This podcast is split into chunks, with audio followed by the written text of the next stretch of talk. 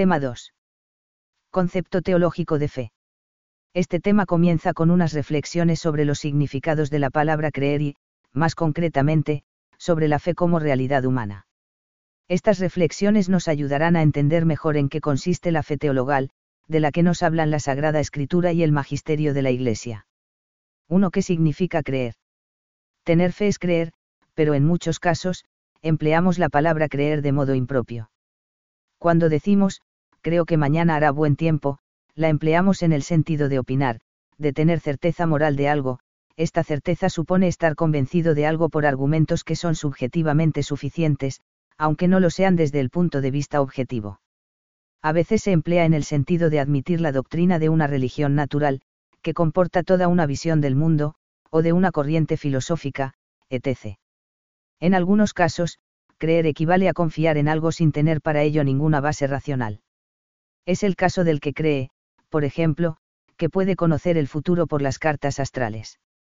Por último, se emplea también la palabra creer en el sentido de apostar por alguien, por ejemplo, cuando se dice, creo en tal persona, estoy seguro de que puede realizar bien tal trabajo.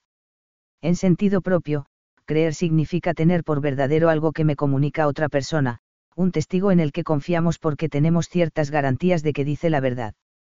En muchos casos, la relación con el testigo que nos comunica algo no es personal, recibimos continuamente muchos conocimientos como informaciones, a través de diversos medios, sin conocer a la persona que los transmite. Pero la fe adquiere su más profundo sentido cuando la relación con el testigo es de amistad personal. Entonces, creer es hacer un acto de fe en una persona que me conoce y que me comunica su intimidad, su mundo interior. Es una forma de entrega y aceptación mutua, y no solo el asentimiento a una información que el otro me comunica. Se trata de la fe interpersonal o de amistad. Un caso especialísimo de fe interpersonal es la fe sobrenatural en Dios, o fe teologal, tal como la concibe la Iglesia. 2. La fe como realidad humana. Para entender mejor en qué consiste la fe sobrenatural o fe teologal, nos puede ayudar la reflexión sobre la fe humana. En el acto de fe, en el creer a otra persona, se dan siempre dos elementos creo algo, tengo por verdadero lo que alguien me dice, la fe tiene siempre un contenido intelectual, es, por tanto, un acto de conocimiento. Creo a alguien, tengo algo por verdadero no porque sea evidente para mí, sino por la autoridad de verdad del que me lo dice. Si lo que me dice fuera evidente para mí, ya no necesitaría creer a esa persona. En el acto de fe intervienen la inteligencia y la voluntad. Con la inteligencia acepto una verdad, y la acepto razonablemente, tengo razones para creer a la persona que me comunica esa verdad, porque confío en ella, porque es digna de crédito. Pero, por muchas razones que haya para creer, la verdad que acepto no es evidente para mí, por tanto, tengo que fiarme de otra persona, y fiarme de alguien exige un acto de mi voluntad, tengo que querer fiarme. Como la fe es creer algo a alguien, la inteligencia y la voluntad deben realizar un doble acto. A. La inteligencia realiza dos juicios de credibilidad. Sobre la persona o testigo, la inteligencia juzga si es creíble, si hay razones suficientes para saber que no se equivoca y que no nos quiere engañar. Sobre el contenido, la inteligencia juzga si lo que dice el testigo es razonable. B. La voluntad siempre es movida por un bien. Por tanto, es necesario que creer algo a una persona se le presente como un bien que la mueva a querer creer. Y esto afecta tanto a la persona como al contenido. Me interesa, quiero a esa persona, es bueno confiar en ella. Me interesa, quiero lo que me dice. Los juicios de credibilidad son condición para que realicemos el acto de fe, lo hacen razonable, pero lo que nos mueve a creer es el interés, es decir, que queramos a la persona que nos comunica un conocimiento, y que queramos ese conocimiento que nos comunica. A. Querer a la persona que nos comunica un conocimiento, la amistad con el testigo nos permite juzgarlo como creíble, gracias a la afinidad o con naturalidad que se da entre los amigos. De este modo, el juicio de credibilidad se funda en una evidencia que no es metafísica, pero tampoco meramente moral, es una evidencia de connaturalidad. B. Querer el conocimiento que el testigo nos transmite. Aquí juegan un papel de primer orden las disposiciones de la voluntad.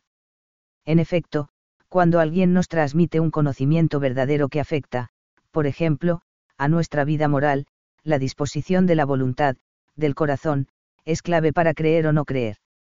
La persona que ama el bien, que tiene buena voluntad, está bien dispuesta para creer al testigo porque ve como bueno y quiere el conocimiento que le transmite.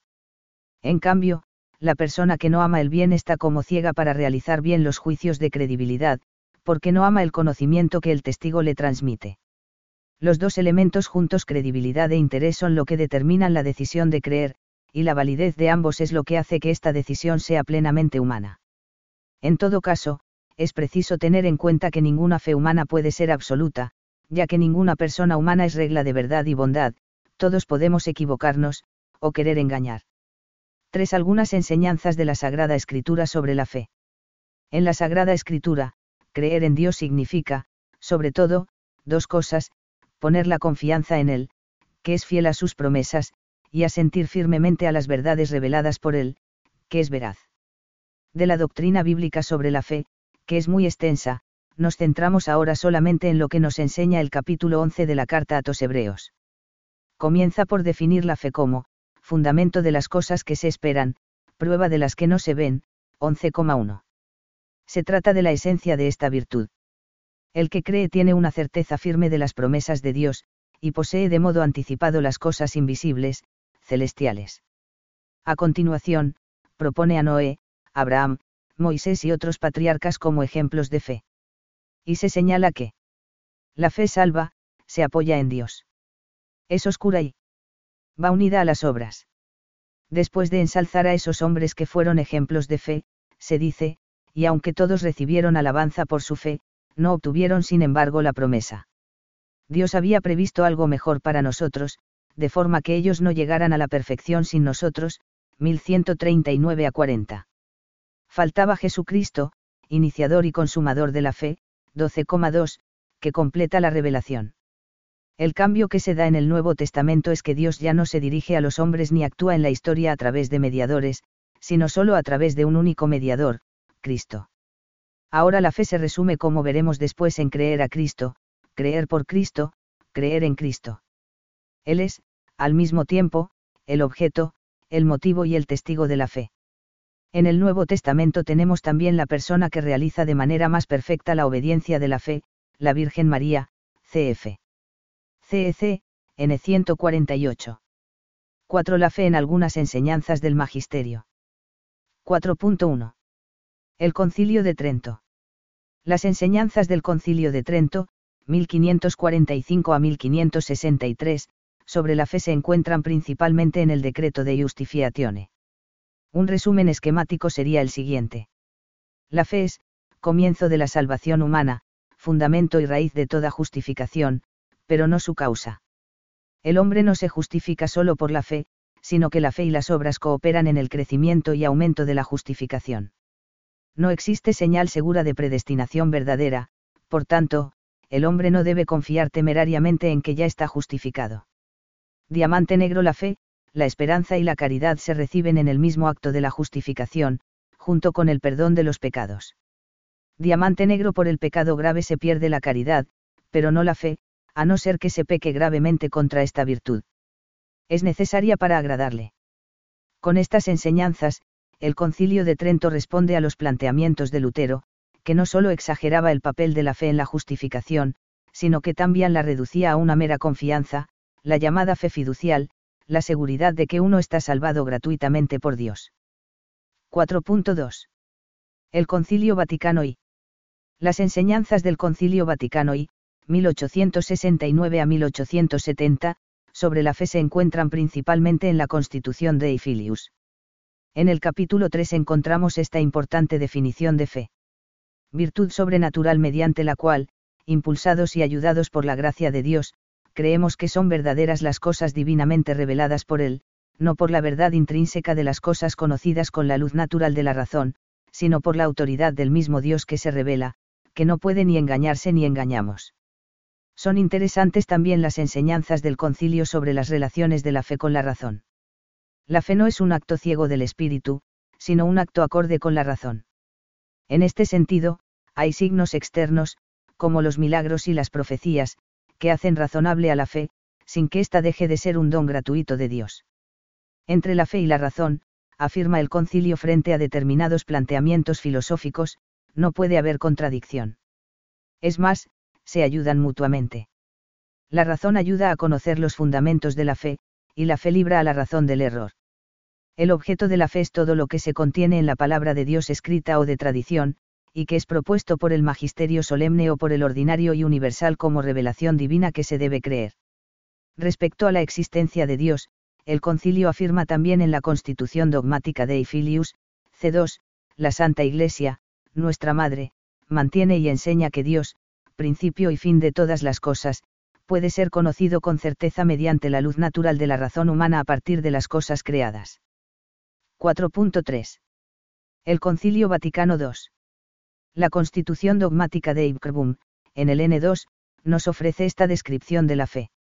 Dispuso Dios en su sabiduría revelarse a sí mismo y dar a conocer el misterio de su voluntad, mediante el cual los hombres, por medio de Cristo, verbo encamado, tienen acceso al Padre en el Espíritu Santo y se hacen consortes de la naturaleza divina.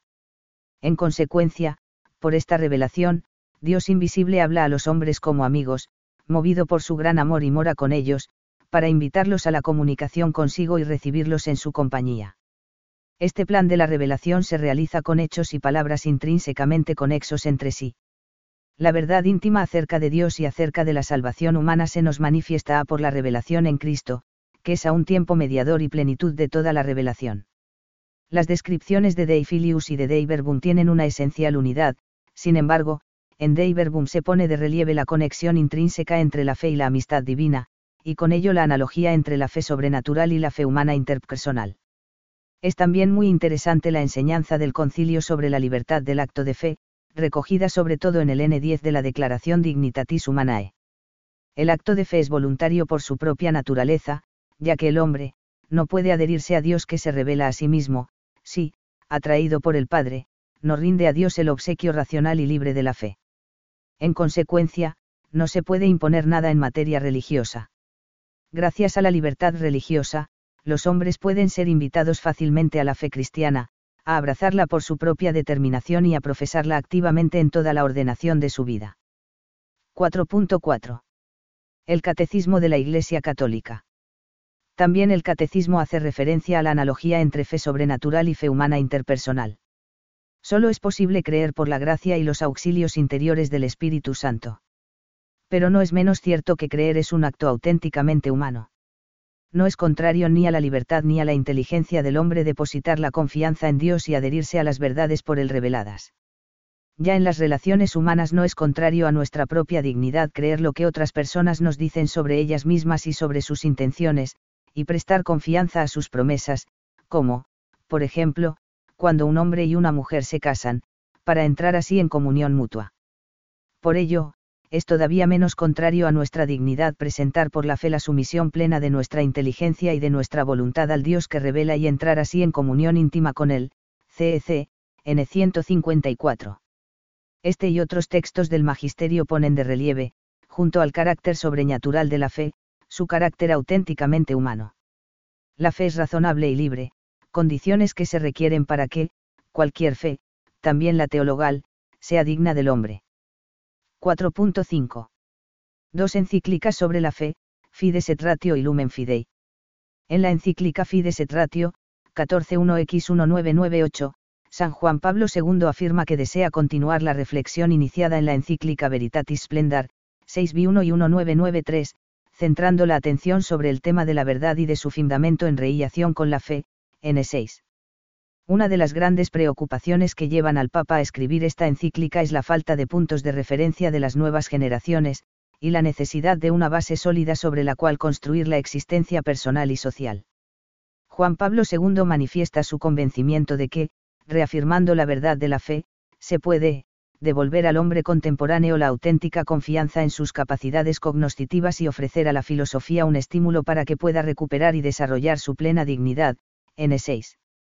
El Papa Francisco, por su parte, publicó la encíclica Lumen Fidei, preparada en parte por Benedicto XVI, el 29 de junio de 2013, primer año de su pontificado. Lumen Fidei, la luz de la fe, es la expresión con que la tradición de la Iglesia se ha referido al gran don traído por Jesucristo, un don que el hombre moderno, ufano de su razón, ve como una luz ilusoria, que impide seguir la audacia del saber. Poco a poco, Sin embargo, se ha visto que la luz de la razón autónoma no ilumina el futuro del hombre, todo se vuelve confuso y es imposible distinguir el bien del mal. Por tanto, afirma el Papa en el N4, es urgente recuperar el carácter luminoso propio de la fe, pues cuando su llama se apaga, todas las otras luces acaban languideciendo. Y es que la característica propia de la luz de la fe es la capacidad de iluminar toda la existencia del hombre. 5. La fe, iniciativa de Dios y respuesta del hombre. Ahí considerar la fe, hay que tener en cuenta, en primer lugar, la iniciativa divina de revelarse al hombre, y, en segundo lugar, la acogida, por parte del hombre, del mensaje divino. 5.1. La iniciativa de Dios. Como hemos visto, la enseñanza de la Iglesia nos presenta la fe teologal como un tipo especialísimo de fe interpersonal o de amistad. Y esto es así porque la revelación es el ofrecimiento de amistad que hace Dios al hombre, dándose a conocer a sí mismo su intimidad y el plan de salvación, e amistad que tiene con él, cf. DVN 2. Dios se revela a lo largo de la historia de la salvación y, de modo definitivo, en Jesucristo. En la fe hay, por tanto, un elemento objetivo, el mensaje de Dios. ¿Por qué se revela Dios a los hombres? ¿Por qué nos ama y quiere hacer de nosotros hijos por creación sus hijos por la gracia, es decir, partícipes de la naturaleza divina. Dios, que nos invita a la amistad con Él, nos revela su amor y nos comunica su intimidad, nos dice quién es, cómo es y cuánto nos ama, y espera que el hombre responda libremente ofreciéndole su amistad íntima y personal. Ahí mismo tiempo que se revela. Dios nos da la gracia de la fe para que podamos creer. La fe en Dios es totalmente necesaria para poder llegar a la amistad con Él, en la que consiste la salvación y el fin del hombre. La fe teologal es, por tanto, principio de salvación, inicio y condición necesaria para la amistad con Dios. 5.2. La respuesta del hombre. La respuesta del hombre es la, obediencia de la fe, RM 1,5, 16,26, por la que acoge el mensaje divino. Es el elemento subjetivo, porque pertenece al sujeto que cree.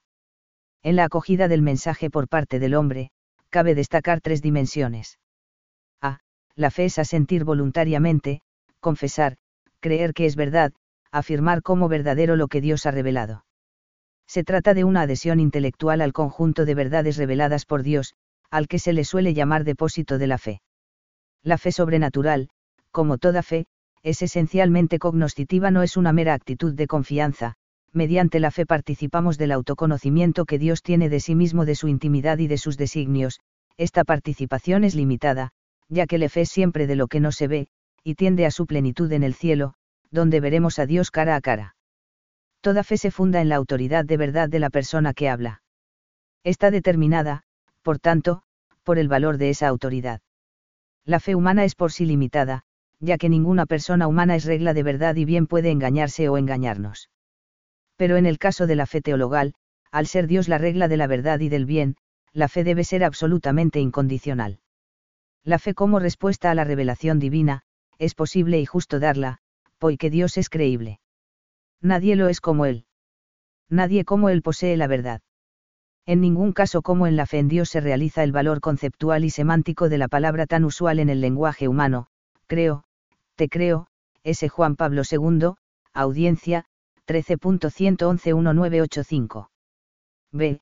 Por la fe, la persona se adhiere incondicional y enteramente a Dios, enfregándole, el homenaje total de su entendimiento y voluntad, asintiendo libremente a lo que Dios revela, DV, N5.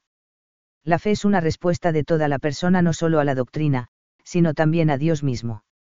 Por la obediencia de la fe, toda la persona libremente se abandona en Dios y confía plenamente en Él. La fe introduce al hombre en una relación profundamente personal y amorosa con Dios, una relación de diálogo y amistad. La fe es ante todo una adhesión personal del hombre a Dios, es al mismo tiempo e inseparablemente el asentimiento libre a toda la verdad que Dios ha revelado. En cuanto a adhesión personal a Dios y asentimiento a la verdad que Él ha revelado, la fe cristiana difiere de la fe en una persona humana. Es justo y bueno confiarse totalmente a Dios y creer absolutamente lo que Él dice. Sería vano y errado poner una fe semejante en una criatura, CEC, N 150. C la virtud de la fe implica vivir de fe, de acuerdo con la fe.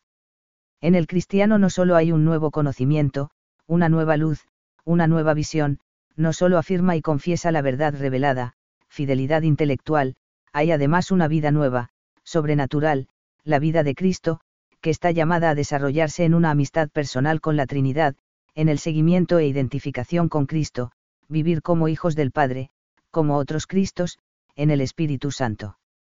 5.3. Definición agustiniana de la fe teologal. San Agustín resume los aspectos esenciales de la fe teologal en una famosa frase de su sermón 144, credere deiam, credere deo, credere in deiam.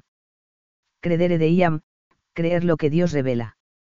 Dios es el objeto o contenido esencial de la fe, ya que la verdad sobre Dios, su esencia y existencia, sus atributos, la Trinidad de personas, su providencia y su tarca creadora y salvadora, etc., es el centro de la revelación. Credere Deo, creer porque es Dios quien lo revela. Dios es el motivo último y principal de la fe, creemos por Él. Creemos basados en la autoridad de Dios, que no puede engañarse ni engañarnos. De todas formas, el asentimiento de la fe no es un acto ciego del Espíritu, porque Dios ha querido que los auxilios interiores del Espíritu Santo vayan acompañados de las pruebas exteriores de su revelación. En efecto, los milagros de Cristo y de los santos, las profecías, la propagación y la santidad de la Iglesia, su fecundidad y su estabilidad son signos ciertos de la revelación divina, motivos de credibilidad, cf. CEC, N 156. Credere M de IAM, creer con el fin de amar a Dios, entrando en Él, uniéndonos personalmente a Él. La fe supone una adhesión a Dios, como ser personal, es un encuentro personal del hombre con Dios, que compromete todo su ser, y le lleva a confiar plenamente en Él. 6. La fe cristiana. 6.1. Jesucristo, fundamento de nuestra fe. Dentro de la enseñanza de la Iglesia sobre la revelación y, en consecuencia, sobre la fe, está el hecho de que la plenitud de la revelación se da en Cristo, Dios, envió a su Hijo, la palabra eterna, que alumbra a todo hombre, para que habitara entre los hombres y les contara la intimidad de Dios, DV, N4. ¿Qué significa que Cristo sea la plenitud de la revelación?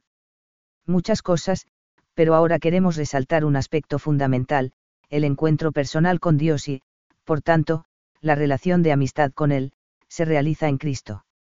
Esto implica que el único medio que tenemos los hombres para entrar en la vida de amistad con Dios para salvarnos es el conocimiento y amor de amistad con Jesucristo, Dios y hombre verdadero.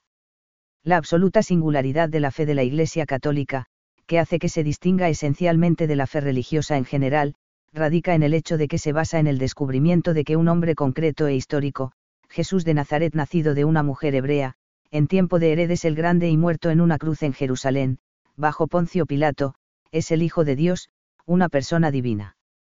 Para el cristiano, creer en Dios es inseparablemente creer en aquel que Él ha enviado, su Hijo amado, en quien ha puesto toda su complacencia. Dios nos ha dicho que les escuchemos.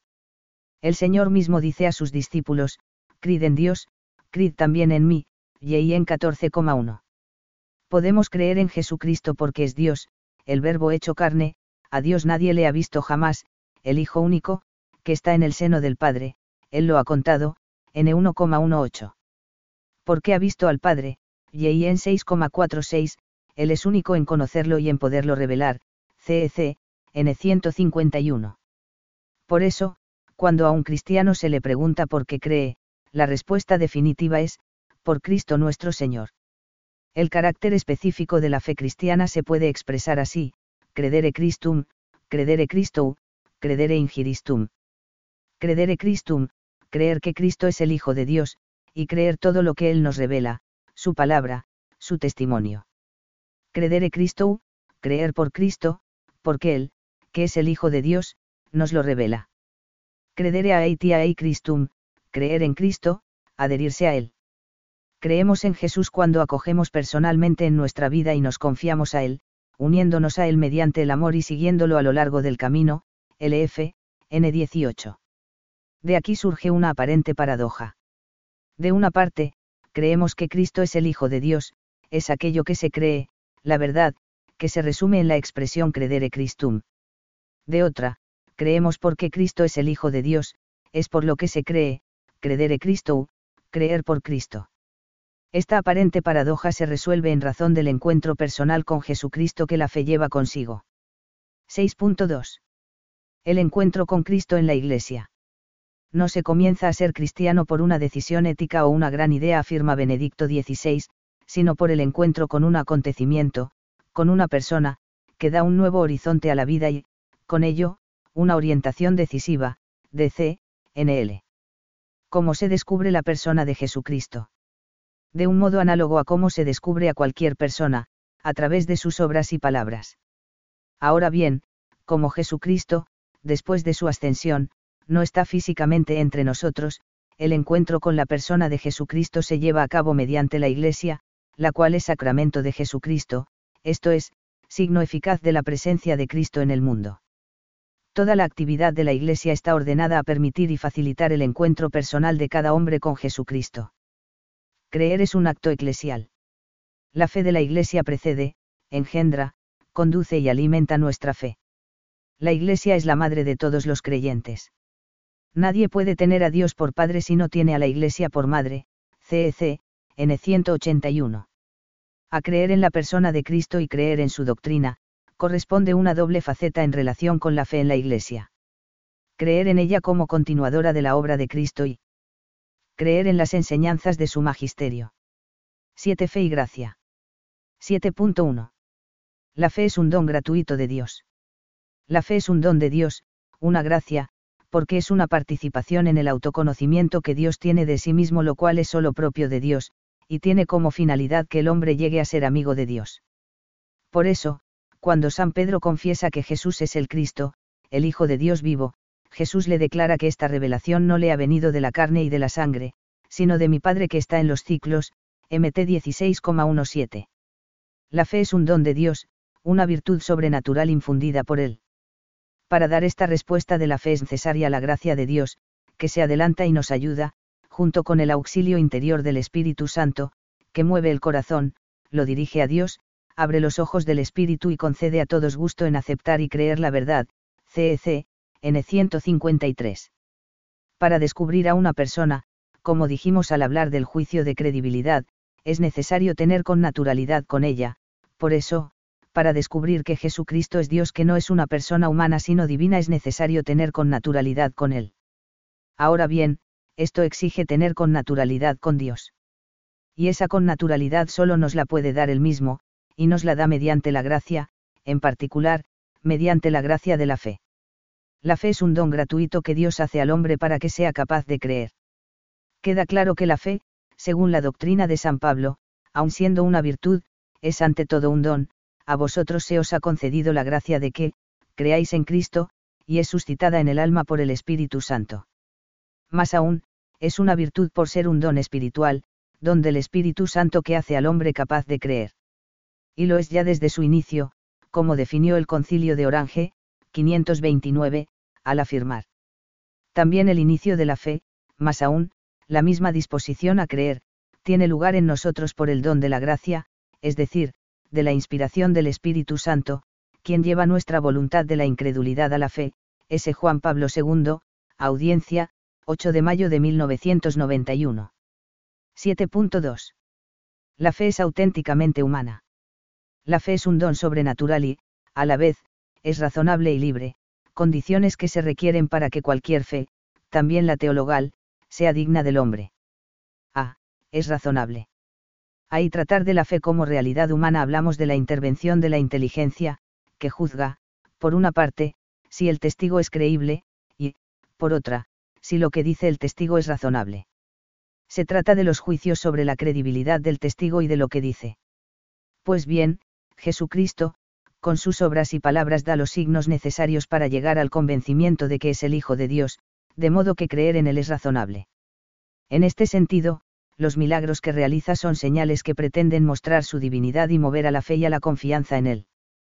Por eso, ante la incredulidad de los judíos, Jesús alude a sus obras como garantía de sus palabras, si no hago las obras de mi Padre, no me creáis, pero si las hago, criden las obras, aunque no me creáis a mí, para que conozcáis y sepáis que el Padre está en mí y yo en el Padre. Y en 10,3738. De modo semejante, durante la última cena, después de afirmar que quien le ha visto a él ha visto al Padre, pide, creedme, yo estoy en el Padre y el Padre en mí, y si no, creed por las obras mismas, y en 14,11. De todas formas, sin la ayuda de la gracia, a pesar de que Jesucristo se da a conocer suficientemente, el hombre no es capaz de reconocerlo como Hijo de Dios, y se le presenta como un enigma, como un hombre perfecto, pero, a la vez, como alguien que es más que un hombre, el conocimiento que tenemos de él nos lleva a afirmar de él algo más, pero no sabemos qué. La solución a este enigma solo se encuentra al descubrir, con la ayuda de la gracia, que es el Hijo de Dios, los signos adquieren en ese momento su verdadero significado, y el enigma pasa de ser una realidad oscura a ser un misterio pleno de luz. Es ubre. En el acto de creer algo a una persona humana, interviene también la voluntad, porque el contenido de lo que nos dice no es evidente para nuestra inteligencia. Y el asentimiento de nuestra voluntad depende de cuánto queramos a la persona que nos comunica el conocimiento y de cuánto queramos dicho conocimiento. La decisión de creer con fe teologal también es un acto libre de la voluntad, es un obsequio racional y libre, fruto de una decisión personal de amor y entrega a una persona, Jesucristo. En los Evangelios vemos que para creer en Jesucristo y en sus palabras, las disposiciones de la voluntad, del corazón, son decisivas. Jesús se dirige con su palabra y sus obras a todos, pero unos creen, y otros, en cambio, se niegan a creer, aunque ven milagros. Es un hecho, afirma San Atanasio, que la enseñanza de la verdad es diferentemente recibida según las disposiciones de los oyentes. El verbo presenta a todos el bien y el mal, de modo que uno, bien dispuesto a dar lo que se le anuncia, tiene su alma en la luz, y el otro, dispuesto en sentido contrario y no decidido a fijar la mirada del alma en la luz de la verdad, permanece en las tinieblas de la ignorancia, de Vita Moisis, 11,65. ¿Cuál es la causa de la incredulidad?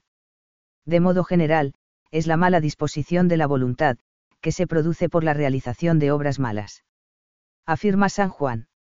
Vino la luz al mundo y los hombres amaron más las tinieblas que la luz, porque sus obras eran malas. Pues todo el que obra mal odia la luz y no viene a la luz, para que sus obras no le acusen. Pero el que obra según la verdad viene a la luz, para que sus obras se pongan de manifiesto, porque han sido hechas según Dios, en 3,1921.